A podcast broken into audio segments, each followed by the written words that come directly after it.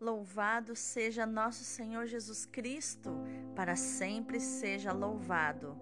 Hoje é segunda-feira, dia 10 de janeiro de 2022, primeira semana do tempo comum. Frei Gonçalo de Amarante, rogai por nós. A leitura de hoje é do primeiro livro de Samuel, capítulo 1, versículos do 1 ao 8 havia um homem sufita, oriundo de Ramá, no monte Efraim, que se chamava Eucana, filho de Joroã, filho de Eliú, filho de Tou, filho de Suf, Efraimita.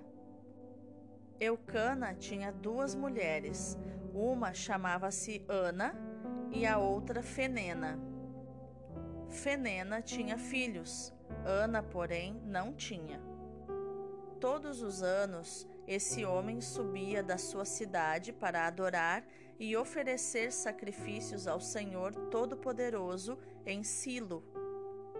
Os dois filhos de Eli, Ofne e Finéias, eram sacerdotes do Senhor naquele santuário.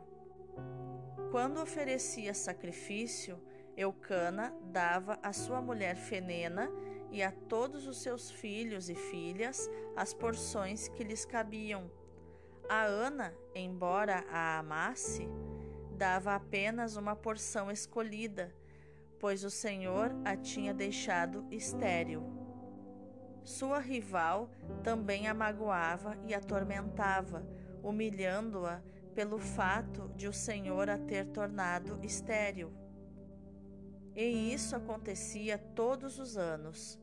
Sempre que subiam à casa do Senhor, ela a provocava do mesmo modo, e Ana chorava e não comia. Então, Eucana, seu marido, lhe disse: Ana, por que estás chorando e não te alimentas? E por que se aflige o teu coração? Acaso não sou eu melhor para ti do que dez filhos? Palavra do Senhor, graças a Deus. O salmo de hoje é o 115. Oferto ao Senhor um sacrifício de louvor. Que poderei retribuir ao Senhor Deus por tudo aquilo que ele fez em meu favor? Elevo o cálice da minha salvação, invocando o nome santo do Senhor. Vou cumprir minhas promessas ao Senhor na presença de seu povo reunido por isso, oferto um sacrifício de louvor, invocando o nome santo do Senhor.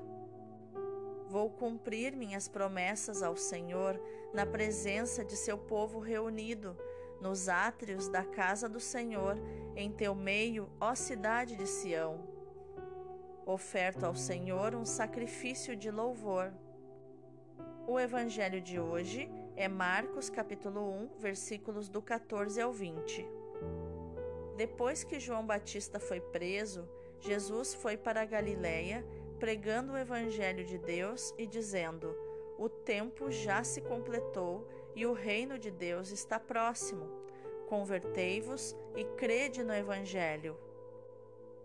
E passando à beira do mar da Galiléia, viu Simão e André, seu irmão, que lançavam a rede ao mar, pois eram pescadores. Jesus lhes disse: Segui-me, e eu farei de vós pescadores de homens. E eles, deixando imediatamente as redes, seguiram a Jesus.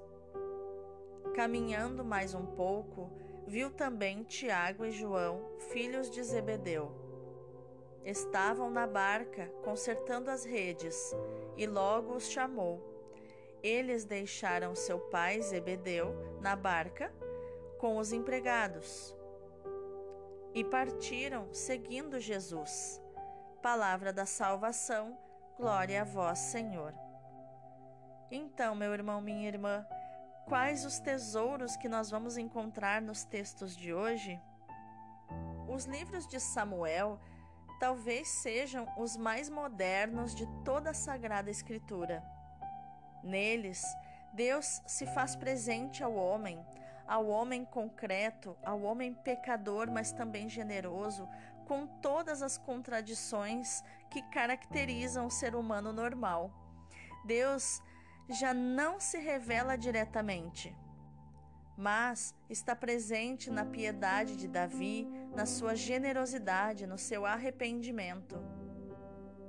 O ser humano é sacramento de Deus. E esse humanismo caracteriza os livros de Samuel, e o seu exemplo é o rei Davi, rodeado por uma coroa de outras personalidades concretas.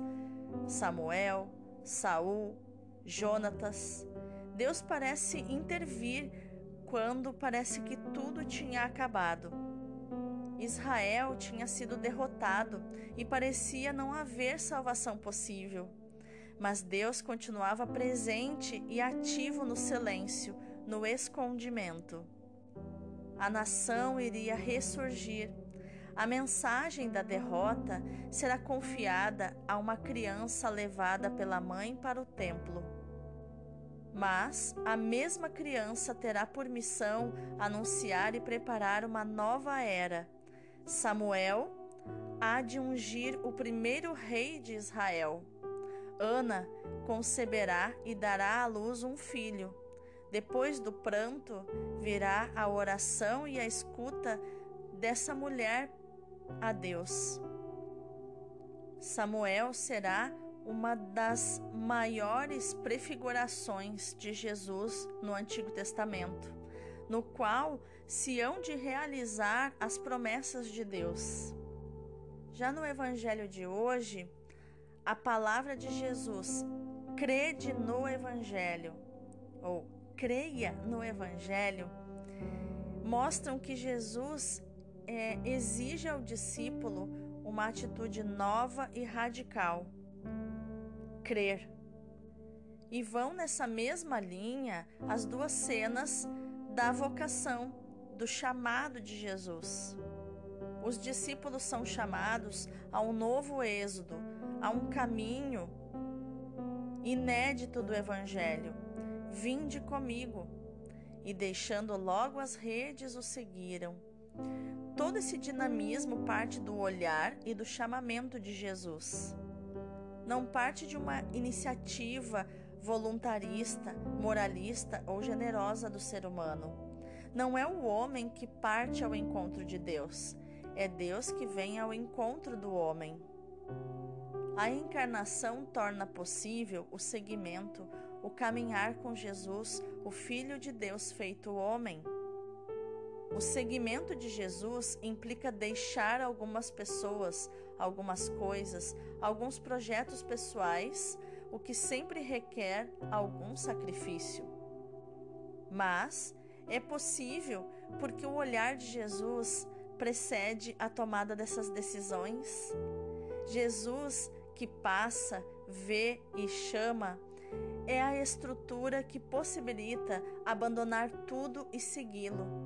Jesus vem ao nosso encontro para mudar o nosso destino. O seu olhar é irresistível. É importante refletirmos na vida de Ana que um início infeliz não deve nos levar ao desânimo, mas à esperança. As demoras de Deus não são negativas de Deus. Ouvimos muito e muitas vezes é, é indigesta aquela frase que diz: Deus não demora, Deus capricha. Mas é isso mesmo. É importante percebermos que a demora de Deus faz parte da sua pedagogia para que aquilo que iremos receber, que Ele já está preparando, está louco para nos dar, que aquilo não nos destrua. E um filho para Ana naquele momento que ela queria esfregar na cara de Fenena, que ela também era capaz de gerar, seria um modo de vingança. E ela talvez não é, não desfrutasse da presença do filho e, e da maternidade com tanta intensidade, porque o foco da vida dela era a sua rival, a outra esposa de Eucana. Porque na época, naquela época, era permitido a poligamia, né? O homem ter mais de uma esposa. Deus é capaz de transformar em alegria as situações mais tristes. A esterilidade de Ana, que lhe causava tanto sofrimento interior e exterior também, que fazia dela uma mulher sem futuro, uma mulher é, uma mulher fracassada, né? Na, na visão do judeu, a mulher que não gerava era uma mulher fracassada. Isso pôde se tornar fecundidade feliz. Deus só permite o sofrimento para nos dar bens maiores do que aquilo que desejamos. O sofrimento de Ana era agravado pela zombaria da sua rival, que ia com ela até o templo. Ana via Fenena tendo muito a oferecer para Deus, muitos filhos, e ela ia até o templo com, com as mãos vazias, sem nada para oferecer a Deus. Também hoje nós encontramos pessoas que, cumprindo escrupulosamente os deveres do rito, do culto, as devoções, é, uma vida de, aparentemente de santidade, usando roupas modestas. Essas pessoas também não têm um igual cuidado nos relacionamentos com os irmãos, particularmente com aqueles que sofrem, né, onde elas poderiam estar é, consolando, dando esperança para essas pessoas. Não, elas ficam é, tirando a casquinha da ferida e fazendo com que sofram mais, né, com aquela, com aquela falsa falsa imagem de santidade acabam machucando os irmãos que não conseguem muitas vezes é, realizar os seus sonhos, os sonhos que tem que o, o próprio Senhor colocou no seu coração. Eucana, pelo contrário, experimentando no templo a misericórdia e a ternura de Deus, se empenha em reproduzir essa misericórdia dentro da sua família e consola a sua esposa amada. O novo tempo, inaugurado pelo Senhor, requer comportamentos novos, marcados pela misericórdia. O pedir com fé requer o esperar. Ana precisa esperar. A conversão a que Jesus apela passa também por aí. Arrependei-vos e crede no Evangelho, como diz o versículo 15. Jesus afirma que o reino de Deus está próximo e não que já chegou. Está próximo porque está perto e também está próximo porque está vindo. Também não fala de batalhas e de vitórias, mas de conversão e de fé. Quem escuta Jesus e se aproxima dele entra no reino. Quem não se converte, quem não se volta para Deus e permanece agarrado às suas ideias sobre o reino, permanece fora dele. Também nós corremos o risco de nos iludirmos, confundindo o reino de Deus com vitórias fáceis sobre as nossas dificuldades, com a plena satisfação de todos os nossos desejos. Deus sabe o que é melhor para nós. E Ele quer o melhor para nós. E Jesus, por isso, nos avisa: o reino de Deus não é questão de comida ou bebida, mas de amor, paz e alegria no Espírito Santo. É o amor, a caridade que Jesus fala é o amor para Deus é, é se chama caridade um reino de amor, paz e alegria no Espírito Santo. E para entrar nesse reino é preciso converter-se e crer. Crer é uma experiência de vida, é aderir com toda a, com, nosso, com todo o nosso ser, aderir a Cristo, porque o Evangelho, antes de ser um livro, uma doutrina, é para nós uma pessoa, Jesus Cristo. O Evangelho não é o que, é quem. O lugar teológico da conversão é o nosso coração, biblicamente entendido como o eu profundo, a nossa alma, onde se tomam as decisões existenciais pelo bem e pelo mal, por Cristo ou contra Ele. Vamos orar? Senhor, o mistério do Natal tornou mais próximo o teu reino ajudou a nossa fé, porque o teu filho Jesus se fez nosso companheiro, nosso irmão, nos convidando com maior insistência a nos converter e a crer. Agora está presente no meio de nós o teu reino, ou seja, o amor, a alegria, a paz. E o que pode nos impedir de encontrar tudo isso? De encontrar o teu reino?